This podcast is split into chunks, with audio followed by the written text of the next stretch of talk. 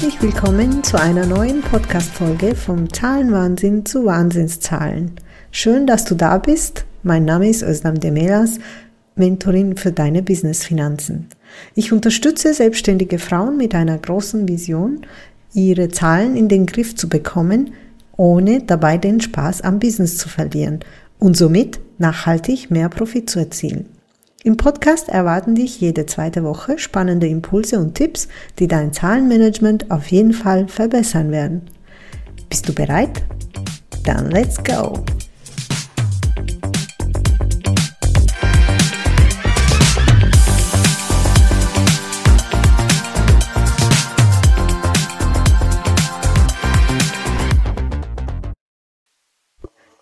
Die letzten Jahre haben uns vieles gelehrt. Für mich war eine wichtige Erkenntnis, dass nichts selbstverständlich ist, dass man sich eigentlich nie auf etwas, auf alles vorbereiten kann. Unsere gewohnte Welt bricht mit einer Pandemie zusammen, ein Krieg bricht aus, Naturkatastrophen und so weiter und so fort. Über die ganzen negativen Sachen wollen wir gar nicht sprechen. Allerdings Krisen in einer kleinen oder großen Form wird es immer in dieser Welt, in dieser Wirtschaft existieren. Und als Unternehmerin möchten wir sehr wohl ein bisschen Puffer haben, damit solche Situationen uns gar nicht komplett kaputt machen. Natürlich gibt es keine hundertprozentige Vorbereitung, weil wir ja keine Glaskugel haben. Wenn du finanziell nicht stabil dastehst, ist es schwierig, sogar eine kleine Krise zu überstehen. Nicht nur, weil das Konto schnell leer ist, sondern weil es dich nervlich fertig macht. Du hast bestimmt schon so oft gehört, dass Rücklagen so, so wichtig sind. Tja, das stimmt auch. Allerdings ähm, habe ich beobachtet, dass das manchmal falsch umgesetzt wird. Finanzielle Rücklagen bilden heißt nicht, schnell ein paar tausend Euro beiseite zu legen. Der Betrag, wie viel du beiseite legen sollst, hängt von deinem Business und von deinem Lebensstil ab. Wenn du in deinem Business monatliche Fixkosten von 10.000 Euro hast, wird es natürlich, wird es dir wenig bringen, wenn du 2.000 Euro an Rücklagen hast.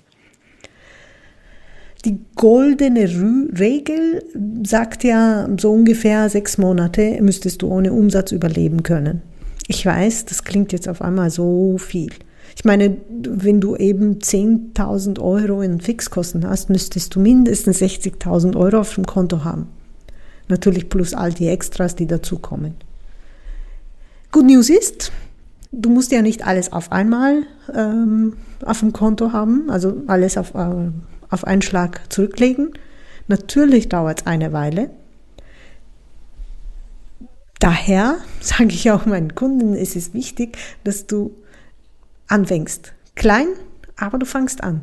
Du musst ja nicht morgen äh, 60.000 auf dem Konto haben.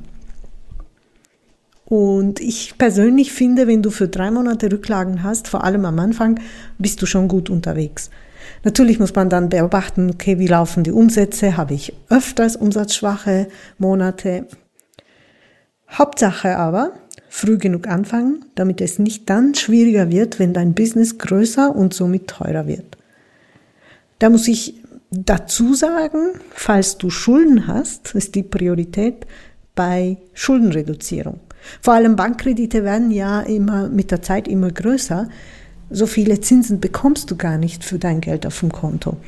Wenn du heute deine Rücklagen auf dem Tages, äh, Tagesgeldkonto hast, dann hast du vielleicht gut heute ein paar Prozent äh, Zinsen gibt's, aber dein Kredit kostet auf jeden Fall viel mehr. Also zuerst die Last reduzieren, dann für die trockenen Zeiten sparen.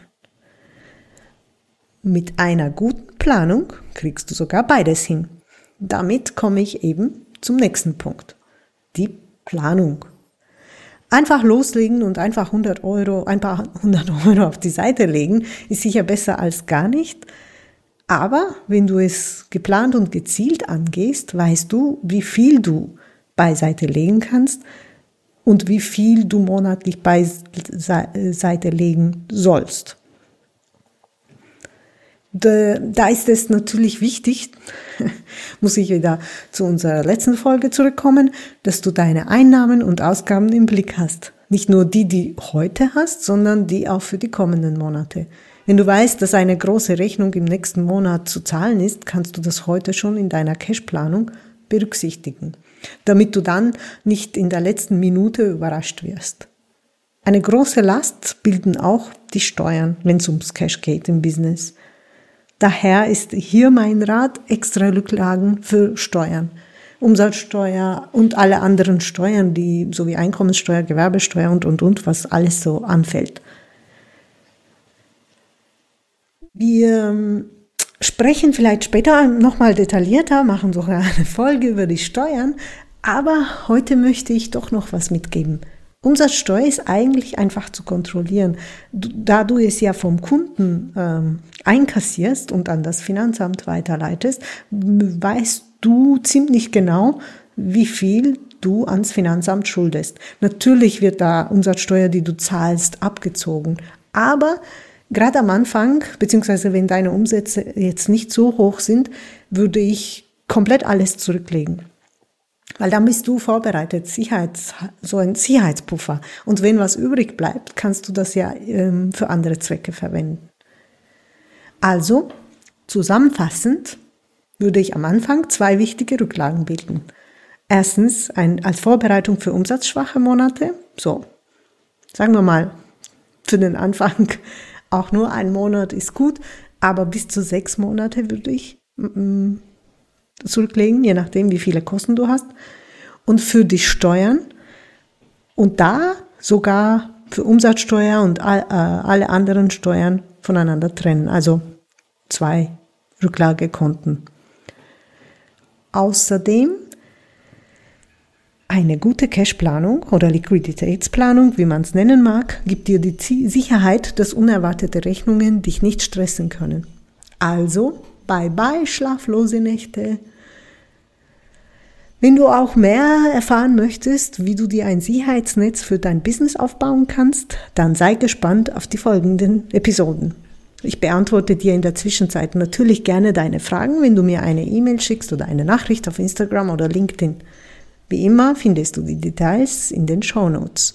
Ich freue mich, wenn du in zwei Wochen wieder dabei bist und bis dahin, ciao, ciao.